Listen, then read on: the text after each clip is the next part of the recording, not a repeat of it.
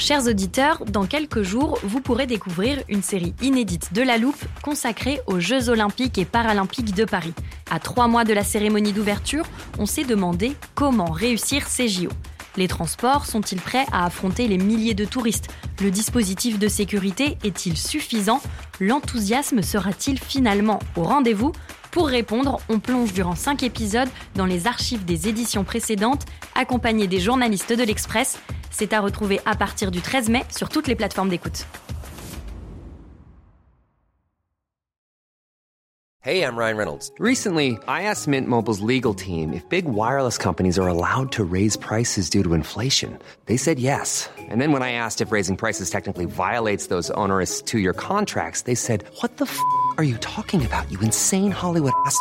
So to recap, we're cutting the price of Mint Unlimited from $30 a month to just $15 a month. Give it a try at mintmobile.com slash switch. $45 upfront for three months plus taxes and fees. Promo for new customers for limited time. Unlimited more than 40 gigabytes per month. Slows. Full terms at mintmobile.com.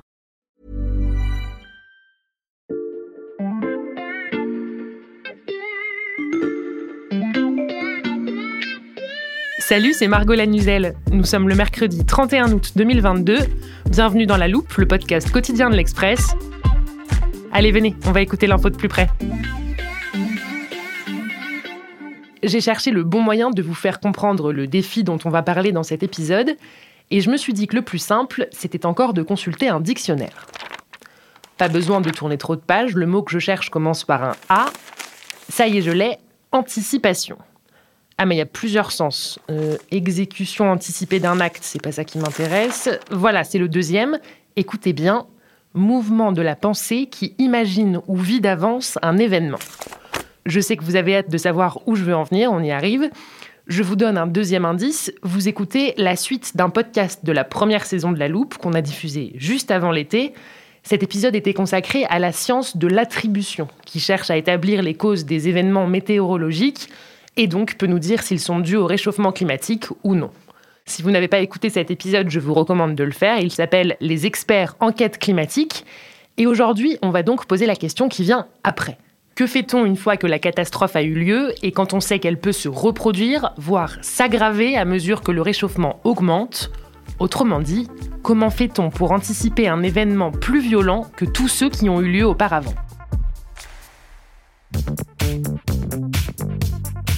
Bon, cette fois Margot, t'as pas le choix. T'es obligé de me laisser votre téléporteur. Il est tellement impatient qu'il ne dit pas bonjour. Valentin Ekirch du service Sciences de l'Express. Salut Valentin. Oui, salut Margot. Ne t'inquiète pas, j'avais évidemment prévu qu'on te suive jusqu'à la région dont on va parler tout au long de cet épisode. Je garde le mystère pour nos auditeurs. Tiens, vas-y, voilà le téléporteur, tu peux rentrer les coordonnées toi-même. Ok, c'est parti. Je décris un peu le paysage. On est au bord d'un cours d'eau, dans un petit village qui rappelle un peu l'est de la France, avec des montagnes tout autour. Je te laisse nous dire où on est, Valentin Eh bien oui, Margot, on n'est pas en France, mais on est en Allemagne. On est dans la vallée de l'Ar, dans l'état de Rhénanie-Palatinat, qui se situe à l'ouest euh, de euh, l'Allemagne, au sud de Cologne. L'Ar, c'est cette rivière que tu vois en contrebas. Elle est assez peu profonde, elle a beaucoup de méandres, et comme tu peux le constater, ces coteaux sont plantés de vignes euh, qui poussent de façon très raide, parfois quasiment à 45 degrés tout autour. Elles produisent un vin qui est assez apprécié et qui fait partie des, des meilleurs d'Allemagne. Je vois aussi beaucoup de maisons fermées autour de nous. Il y a un pont écroulé un peu plus loin. Est-ce que tu peux nous rappeler ce qui s'est passé ici, Valentin? Oui, Margot, tu vois, il y a beaucoup de dégâts. Dans la nuit du 13 au 14 juillet 2021, il y a un peu plus d'un an, il y a eu des pluies torrentielles qui ont fait déborder la rivière. Il y a eu 134 morts dans la région, plus de 17 000 personnes ont perdu leur habitation et on estime euh, que les dégâts s'élèvent à environ 33 milliards d'euros euh, rien que pour la vallée de l'Ar. On voit encore euh, les stigmates. Tu as parlé de ce pont euh, qui a été détruit. Il y a aussi des villages entiers qui n'ont pas été reconstruits. Les maisons ont été arrachées. Quand elles n'ont pas été arrachées, elles ont été inondées jusqu'au deuxième niveau. Ça crée des villages un peu fantômes. Et même si euh, le plus gros des travaux a été fait, les voitures ont été dégagées, il n'y a plus de boue et les routes sont en, en train d'être reconstruites. Eh bien, il y a encore beaucoup de travail. Oui, c'est vrai qu'on voit que tous les commerces sont fermés et les murs des habitations sont très abîmés tout autour de nous. Oui, tu vois, regarde, c'est un bon indicateur. Si tu regardes euh, les murs des bâtiments, tu vois que le crépi ou l'isolation euh, des murs a été enlevé partout où l'eau est passée. à un certain niveau. Et ce niveau est très nettement marqué, car euh, quand on reconstruit, ben, il faut enlever ce revêtement pour éviter que ça pourrisse, par exemple. Donc cette espèce de ligne de démarcation qu'on voit sur chaque bâtiment, c'est le seuil jusqu'où l'eau est montée. C'est exactement ça. Il faut parfois lever les yeux assez haut pour la voir parce que l'eau est montée très haut. Quand tu visites les villages, tu es parfois à, 300 mètres du cours d'eau et on voit que l'eau est montée jusqu'au deuxième étage des maisons. On voit 1 mètre 50, 2 mètres, parfois 3 mètres au-dessus de la chaussée. Tiens, regarde ce bâtiment là-bas. Ah oui, c'est immense. Euh, c'est quoi? C'est l'hôtel Steinberger. Il est connu pour ses cures thermales, il a un casino, il y a des galeries en bord de rivière. Eh bien, tu vois ce bâtiment blanc, très imposant, il trône toujours au bord de l'art, mais on a mis des planches en bois sur les fenêtres et la fameuse galerie est complètement éventrée et il y a un air de palace abandonné, un peu triste. Et ça, les habitants me l'ont raconté. Ce qui s'est passé ici, c'était pas une inondation avec l'eau qui monte lentement, mhm. mais un véritable raz-de-marée, une vague qui a tout emporté sur son passage. Une vague qui a tout emporté sur son passage. On a vu à quel point les dégâts sont impressionnants encore aujourd'hui. On va arriver à la question de la reconstruction, Valentin. Mais pour ça, on a besoin de l'armoire de la loupe. Est-ce que ça te va si on rentre à la rédaction? Ça marche. Content d'avoir retrouvé le téléporteur, Valentin? Ouais, c'était super. Merci Margot. Même un an après, on s'imagine bien la violence de la crue qui a frappé cette vallée de l'Ar dont on revient. Est-ce que le rôle du réchauffement climatique dans cette catastrophe a été scientifiquement établi? Bon, pour te répondre, il faut que je t'explique un petit peu ce qui s'est passé exactement dans cette vallée. Mhm. Déjà, il faut savoir que la vallée de l'Ar, c'est un lieu qui a connu des crues euh, régulières en raison de ses particularités euh, géographiques. C'est une chaîne de montagnes avec des pentes très raides, un sol peu profond dans la plus grande partie du bassin versant, et euh, ça fait que les ruissellements sont importants en cas de pluie. Ça avait donné lieu à plusieurs crues. Il y avait une, une crue importante en 2016, il y en avait une très haute en 1910. Mhm. Donc la vallée de l'Ar a l'habitude d'avoir ces crues-là. Mais l'événement du 13 au 14 juillet 2021, il est très particulier. Parce que déjà depuis plusieurs jours, en fait, il pleuvait et l'eau avait tout simplement saturé les sols. Mhm. Dans les jours qui ont suivi, les pluies se sont encore accentuées, mais de façon euh, absolument incommensurable. Il a plus euh, plu en trois jours que durant la totalité du mois de juillet. Les scientifiques ont déterminé qu'il avait plus 90 litres d'eau par mètre carré en 24 heures, alors que d'habitude, pour la totalité du mois, la vallée reçoit 70 euh, litres d'eau par mètre carré.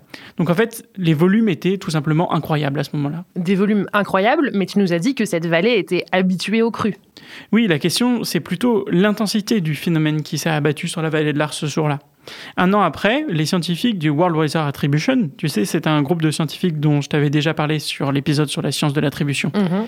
ils estiment que la quantité maximale de précipitations observée durant cette catastrophe a été de 3 à 19% supérieure à cause du réchauffement climatique. De 3 à 19% euh, la fourchette est large, Valentin. Je te propose d'ouvrir l'armoire pour rappeler à nos auditeurs comment travaillent les scientifiques qui cherchent justement à établir ces liens entre catastrophes naturelles et réchauffement climatique. L'explication est signée Robert Votard, directeur de recherche en météorologie et climatologie au CNRS. Juste avant l'été, il nous parlait des fortes chaleurs qui ont frappé l'Inde au printemps dernier. Dans ce cas-là, on va regarder les moyennes de température sur l'ouest de l'Inde et sur le Pakistan au mois de mars et au mois d'avril. Parce que c'est là qu'on a l'anomalie la, plus forte et qu'elle a un impact en plus sur la production de blé notamment et sur l'agriculture en général. Et donc pour ça, on regarde des simulations avec changement climatique et euh, des simulations climatiques dans la période pré-industrielle. Et on va compter le nombre de cas de vagues de chaleur comme on a euh, vu au mois de mars et avril et regarder la différence des comptes. C'est-à-dire, est-ce qu'avec le changement climatique, on en a plus que sans le changement climatique? Si oui, combien? Cette différence dont parle Robert Votard, Valentin, les scientifiques peuvent l'établir, mais pas la mesurer exactement. Oui, dans ces études, il y a toujours une part d'incertitude qui peut être plus ou moins importante. Ça crée une marge d'erreur. Mais ce dont on est sûr, c'est que le réchauffement climatique a aggravé les choses. La vallée de l'Arme n'avait tout simplement jamais connu ça. Il y a une petite anecdote que je peux te raconter par rapport à un tunnel qui se trouve dans le petit village d'Altenar. C'est un village qui a été dévasté par la crue. Il y a deux ponts qui ont été tout simplement emportés par les flots. Mhm. Et à l'intérieur de ce tunnel, sur un mur, il y a des plaques qui témoignent du niveau des crues, une sorte de mémoire des épisodes passés. On voit qu'il y a des plaques euh, qui euh, indiquent les niveaux de l'eau en 1888, En 1910, je t'en ai déjà parlé, cette crue, elle avait été assez haute. On voit que la plaque se situe à à peu près 1m50 euh, du sol. Et puis, il y a une plaque pour 2016 qui est elle aussi très importante. Ces plaques, elles témoignent d'une histoire des crues qui est déjà impressionnante, mais pour voir le niveau de la crue 2021, il faut tout simplement lever la tête bien plus haut. Et là, il y a un trait qui a été tracé à la bombe et il se situe à quasiment 6 euh, mètres en fait dans le tunnel. Donc davantage que le phénomène en lui-même, c'est l'ampleur de la crue de 2021 qui a pris la vallée de l'Ar de court. Exactement. Et ça, ça pose un problème pour ceux qui veulent justement se préparer euh, à l'avenir à ces crues, c'est de savoir comment redéfinir la nouvelle normalité après ça. Évidemment, les seuils évoluent en fonction des événements euh, extrêmes, mais la question c'est comment se préparer à la prochaine catastrophe, alors même que justement celle que l'on a connue était tout simplement du jamais vu.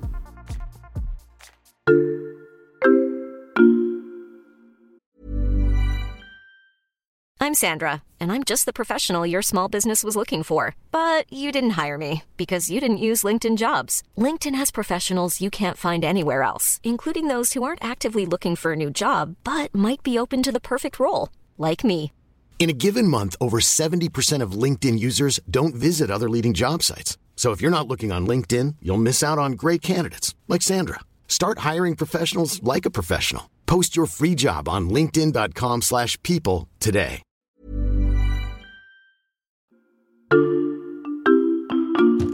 On peut se dire, ben voilà, l'é- l'événement qu'on est en train de vivre, par exemple, 39 degrés euh, ou 38 degrés peut-être à Paris, euh, est-ce que euh, j'aurai ça tous les ans, dans 10 ans, dans 20 ans, ou bien ça sera une année sur deux ou une année sur 10 Donc ça permet de se représenter un petit peu le futur.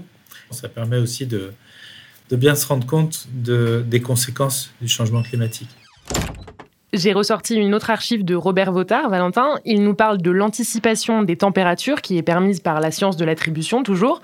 Mais j'imagine que c'est très différent pour la vallée de l'Ar, parce que là, il s'agit de savoir à quel niveau de crue il faut se préparer. Oui, c'est ça. Désormais, il faut définir un nouveau scénario du pire. Ça, ce sont les mots de l'administratrice d'un district concerné. Et pour cela, il faut euh, utiliser des nouvelles projections des risques de crue. Ces nouvelles projections, elles doivent prendre en compte l'impact du changement climatique. Et ça, les météorologues y travaillent. Le but, c'est d'inclure ces données du changement climatique dans les différents plans de protection. Et une fois que ce nouveau scénario du pire est établi, comment on fait pour s'y préparer? Eh bien, c'est toute la question. Selon cette administratrice, il n'y avait aucune protection contre une catastrophe d'une telle envergure. La région est très rurale et l'anticipation était assez limitée d'un événement de cette telle ampleur. Des mesures étaient déjà prises, mais elles avaient été fondées sur l'expérience des inondations passées qui étaient euh, très inférieures. J'ai aussi rencontré un monsieur qui s'appelle Tino Rossi, il est architecte et sa maison a été euh, dévastée par la crue. Il assure, lui, qu'une telle crue aurait pu être ralentie par des barrages, des systèmes de retenue d'eau. Il dit qu'il a commencé à en parler en 2016 et qu'à l'époque, personne ne l'avait écouté. Des systèmes de retenue d'eau, est-ce que c'est une piste à explorer pour la reconstruction? Oui, effectivement, et des zones de rétention d'eau devraient être installées entre les villages pour gagner un demi-mètre lors de la prochaine inondation. On peut aussi imaginer que l'agriculture joue un rôle comme les forêts pour absorber une partie de cette eau qui déborde. Tout ça, c'est un début. Sauf que le niveau de 2021 était environ trois fois plus haut que celui de 2016. Il faut donc trouver les bonnes mesures pour retenir l'eau dans les zones environnantes. Et est-ce qu'il y a d'autres mesures euh, qui peuvent être mises en place? On peut éviter la crue, mais on peut aussi savoir comment faire quand elle arrive. Et ça, en fait, c'est de savoir comment adapter les plans d'urbanisme à ce risque de crue. Mhm. Dans la vallée de l'Ar, il y a eu des nouvelles zones inconstructibles qui ont été euh, déterminées en bordure de fleuve. Et puis il y en a d'autres dans lesquelles la construction d'habitations est autorisée, mais avec des contraintes. Notamment que ces habitations doivent être prêtes à répondre aux inondations, avec des pièces de vie qui commencent à partir du premier niveau. Comme ça, si l'eau monte, eh bien le rez-de-chaussée est inondé, mais n'impacte pas euh, ces zones de vie. Et puis il y a des questions plus globales Lesquelles? Il faut bien prendre conscience que la principale cause de l'aggravation de cet événement climatique, eh bien, c'est le réchauffement climatique. Et ça, le réchauffement climatique, euh, il est lié à nos émissions de CO2. Donc, une des premières mesures que l'on peut prendre euh, de manière globale et de manière euh, nationale à l'échelle de l'Allemagne, eh bien, c'est de réduire son empreinte carbone, de réduire ses émissions de CO2. Et finalement, on voit que les problématiques sont liées, puisque euh, dans la région, on a vu aussi que de nombreuses maisons étaient contaminées au fioul. C'est-à-dire Eh bien, en fait, les habitations étaient équipées pour beaucoup de cuves à mazout pour se chauffer, parce que euh, elles étaient loin des réseaux de chauffage ou des réseaux de gaz. Et le fleuve a emporté les réservoirs et a dispersé la pollution, ce qui fait que certaines maisons sont trop imprégnées de cette pollution et sont contaminées à la destruction, même si euh, finalement elles tiennent encore debout. Donc on cherche des alternatives à ces manières de se chauffer pour reconstruire. Oui, c'est ça. Et en fait, le truc, c'est que cette crue, elle est au carrefour des problématiques de l'époque. J'ai rencontré un entrepreneur dans la région qui, euh, lui, travaille à la reconstruction et qui a rencontré ces familles qui aujourd'hui ne veulent plus avoir ces cuves de fuel parce que justement, ils ont peur de cette pollution. Et du coup, ils se tournent vers le gaz. Et là, on voit que les crises se percutent parce que les maisons qui sont partiellement reconstruites attendent des matériaux euh, qui manquent sous l'effet de la crise mondiale euh, des matières premières. Mhm. Et puis, le gaz qui apparaissait comme une ressource sécurisée est devenu de moins en moins sûr avec la guerre en Ukraine. Et en fait, les habitants ne savent plus euh, vraiment euh, quel type de chauffage choisir. Et maintenant que la région se reconstruit, elle essaye de penser à ces nouvelles problématiques, c'est-à-dire, euh, euh, par, exemple, d'installer des réseaux de chauffage local. Et puis, dans un pays qui vise la fin des énergies fossiles en 2035, Là où on installe des gazoducs, ils sont posés avec l'idée qu'ils peuvent servir au gaz, mais aussi être adaptables à l'hydrogène. Et ça, c'est euh, notamment une des solutions de transition écologique qui s'impose dans le cadre de cette reconstruction. Donc pas de solution immédiate, mais des pistes pour un avenir plus sûr, même si on ne sait pas exactement à quoi s'attendre, on l'a bien compris. Merci beaucoup Valentin. Merci Margot. Valentin Ekirch du service Sciences de l'Express. Je rappelle que tous les articles dont ton reportage dans la vallée de l'Ar sont à retrouver sur l'express.fr. Je vous rappelle aussi, chers auditeurs, que vous pouvez vous abonner à la loupe pour ne manquer aucun épisode de notre deuxième saison. On publie un podcast chaque matin dès 6h sur toutes vos plateformes, Apple Podcast, Castbox ou Spotify par exemple. Vous pouvez nous mettre des étoiles si ça vous plaît, nous laisser des commentaires ou nous écrire à laloupe@l'express.fr. Cet épisode a été monté par Lison Verrier et réalisé par Jules Cro. On se retrouve demain pour passer un nouveau sujet à la loupe.